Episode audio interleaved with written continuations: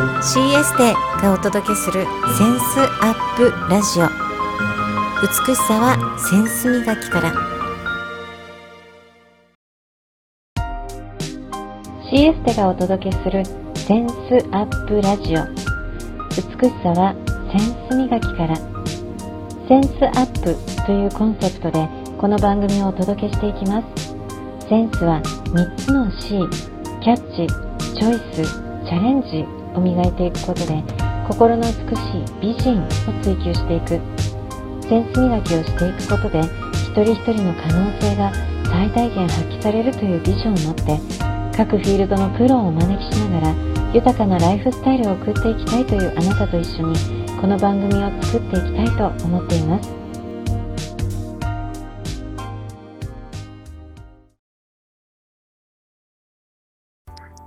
本日のゲストえー、ジョー・セリナさん、ブルーベリー農園の園主をされているジョー・セリナさんをお招きしました。セリナさん、今日は貴重なお時間来てくださり、ありがとうございます。ありがとうございます。ブルーベリー農園、今年の7月プレオープンに向けて今活動準備されているんですが、改めて皆さんにどんな活動されているかっていうのをイメージできるようにお話していただけますか？えっと、2年前に新規収納ということで、ブルーベリー農家になりました。はい、私自身が甘党で美味しい甘いものが美味しいってすごく思うタイプなので、はい、自分の作るブルーベリーもなるべく甘くて大粒なものができるように勉強しています。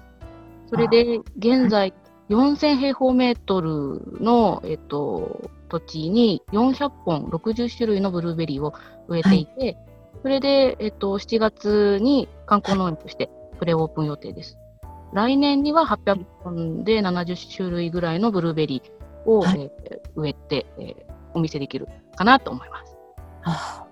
あ、もうそんな、あ、もう間近ですね。7月といったら、もう6月、あと1ヶ月っていうリミットが迫っている中で、すごいドキドキと楽しみといろんな気持ちでいらっしゃると思うんですけれども、その農園を始められたきっかけ、一番のきっかけってどんなきっかけだったんでしょうか？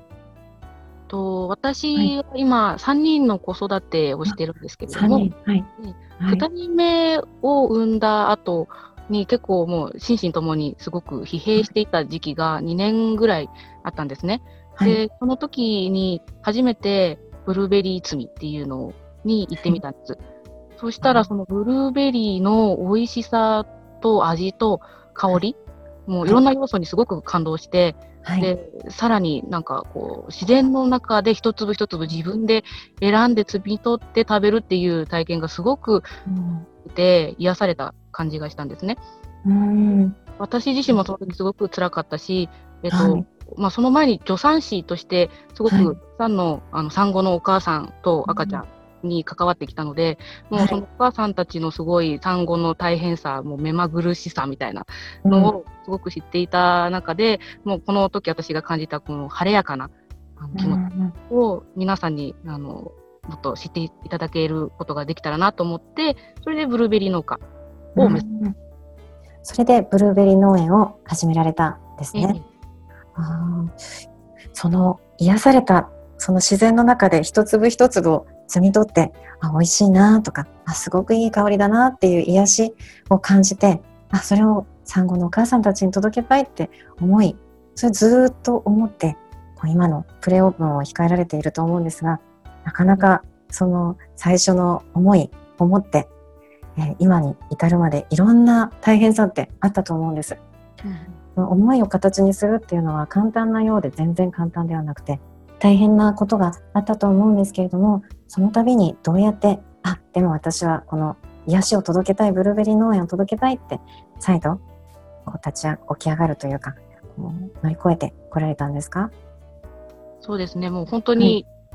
木を探すところからっていうか、農家になるのって、っていうか農家ってなんだろうっていうところから始まって、もういろんなところに電話しても全然取り合ってくれなくてっていうところから始まっているので、はい、もう資金を作るのから何からもう全部壁ばかりだったんですけど、でもやっぱり自分がこう感じたその感動みたいなのがやっぱり心の中にすごく色あせないであったのと、はい、それを皆さんにこう知っていただけたら皆さんがこの美味しさとかはい、嬉しいなとか楽しいなっていう気持ちになってもらえたらっていう、その笑顔とか空間とかをもう自分の中でこうイメージしたらすごくワクワクするんですね。うん、はい、だからもう毎晩もすごい疲労困憊でもうもう一瞬で寝れちゃうんですけど でもその一瞬寝れちゃうその前のその、もう瞬間にもう一生懸命この、こう実現した時のワクワク感を思い描いて、もうニマニマニコニコしながら寝るっていうのがやっぱりその頑張り続けようと思える、うん、エネルギー源なのかななんて思います。そうなんですね。本当にこうセリナさんと打ち合わせをした時の話になるんですけれども7月に向けて朝5時に起きていろいろな一つ一つのブルーベリーの状態を見ながら7月のプレオープンに向けて準備しているんです。もうその後も事務さんお子さんがいらっしゃるのでお子さんのことやまた事務的な作業もお一人でされているのでそういったこともして真剣さとワクワクさっていうのをセリナさんと打ち合わせをしている時から感じていました。そういった思いで日々過ごされて準備されているんですね。そしてそれが乗り越える原動力になっているっていうのが伝わってきました。ありがとうございます。はい。今これから7月プレオープンっていうことで一足早いのもその3年後プレオープンされてまた3年経ってからどんなこう新しい企画とかどういうブルーベリー農園になっていたらいいなって描かれているビジョンなどありましたらお話伺いたいです。そうですね。やっぱり、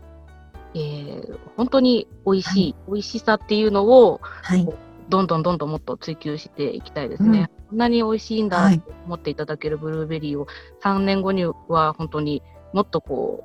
ういっぱい作れるようになりたいっていうのと、はい、あとやっぱりすごく笑顔がもうい。けるような美味しいものも含めて空間とか、うん、子供のちょっと遊べるようなとか、あと、はい、お年寄り、足が不自由なお年寄りの方も本当に車椅子で来て、はい、うん、でもう本当にちょっと不自由でももう美味しいもので癒されていっていただける笑顔がはじけるようなそんな農園にしたいなって思ってるのと、はい、あと地元がすごくもう自然豊かなところで、はい、結構農業とかをされてる方も多いので、はい、野菜とかを直売したり、うん、コラボしたスイーツなんかを作ったり、うん、まあ、元の歴史スポットみたいなのを紹介したりとか、はい、地域活性化に少しでも貢献できるようなことができたらいいなって思ってます。もう今お話を聞いているだけで地域活性化がもう本当に湧き起こるようなそんな印象イメージが伝わってきました。当初はお母さんたちママたちに癒しを届けたいって思いからスタートされてそれがお子さん子供たちにもお年寄りにもっていう幅広い年齢層に展開されるっていうのはすごく楽しみなことですね。ありがとうございます、コラボのスイーツ。どんなスイーツ食べたい食べたいですか？セリナさんは個人的に個人的に、まあ、片平、うちの地元片平町なんですけど、片平いちごっていうのが結構有名で、ええはい、すごくこう香りも豊かで甘いんですよ。はい。うん、ベリーズパークなんで、そのいちごもベリーなのでね。だからいちごとブルーベリーのコラボのソフトクリームとか、はい、うん、そういうのが実現できるように今着々と、粛々と準備しているところです。あ、ということはもういちごを栽培されている農園の方とコンタクト取りながら準備されてるっていうことえもう仕入れ済みだったりとかしてます。そうなんですね。え、それを作るパティシエさんとも連絡連携を取りながら準備されてるってことですよね。うん、あのソフトクリームの、はい、を一から作られてる、うん、はい、方とか、まあいろいろなところとこうコンタクト取りながら、まあこれから何ができるかなっていうところも探している段階ですね。もうプレオープンではなくて、もうすでに3年後を描いて下準備というかもう着実に一歩一歩準備されてるっていうのがよく分かりました。そうなんですね。一番最後に、はい、セリナさんに、えー、アドバイスいただきたいことがあります。この番組がセンスアップラジオということで、いろいろなフィールドで活躍されているプロの方からセンスを伝授していただく。これから何か始めたいな、でも、あなかなか一歩踏み出せないな、0から1になかなかできない方たちのためにセリナさんから一言メッセージいただけたら嬉しいです。お願いします。えっと、私も本当に何をしたらいいのかっていうのがわからないところから始めたんですけど、やっぱり自分があこうしたいな、こうなりたいなっていう気持ちを大切に、その気持ちに正直に、まあ、今まで来てきたので、まあ、その自分の持っているこの原動力みたいなものから一つでも何か毎日進めたらもう、あの自分をめちゃめちゃ褒めてあげるみたいなことをなと思います。一つ、一個調べ物をインターネットで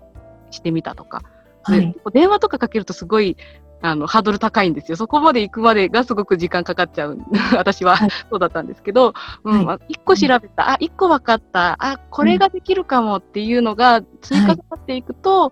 やっぱりちょっとずつ動ける範囲が、うん、で頑張ってみようかなっていう範囲がちょっとずつ広がっていくのかななんて思うので、その最初の本当に一歩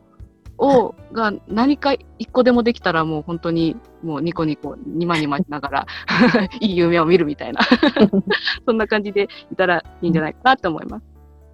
自分の一歩一歩を本当に褒めてあげるっていうことですね。どんな小さな一歩でも褒めてあげる。えそれが大切なんですね。これぐらいできて当たり前とか、あやっとできたとかじゃなくて、よくやったね。自分よくやったって褒められて。それが、こう、形になった。力になった。0を1にしたものに力になったんですね。そうですね。もう本当にちっちゃな一個でも、やるとやらないのとじゃ全然違うと思うので、うん、それができたっていうのは本当にすごい自分なんだなって思います。自分で言っちゃった。自分を誇らしく感じられてるのがすごい伝わってきました。ああ、すごい。今何かを始めたい、でも一歩踏み出せないっていう方にとってすごい必要なメッセージだったと思います。ありがとうございます。ジョセリーナさん、今日は貴重なお時間使って、このインタビュー答えてくださりありがとうございました。こちらこそありがとうございます。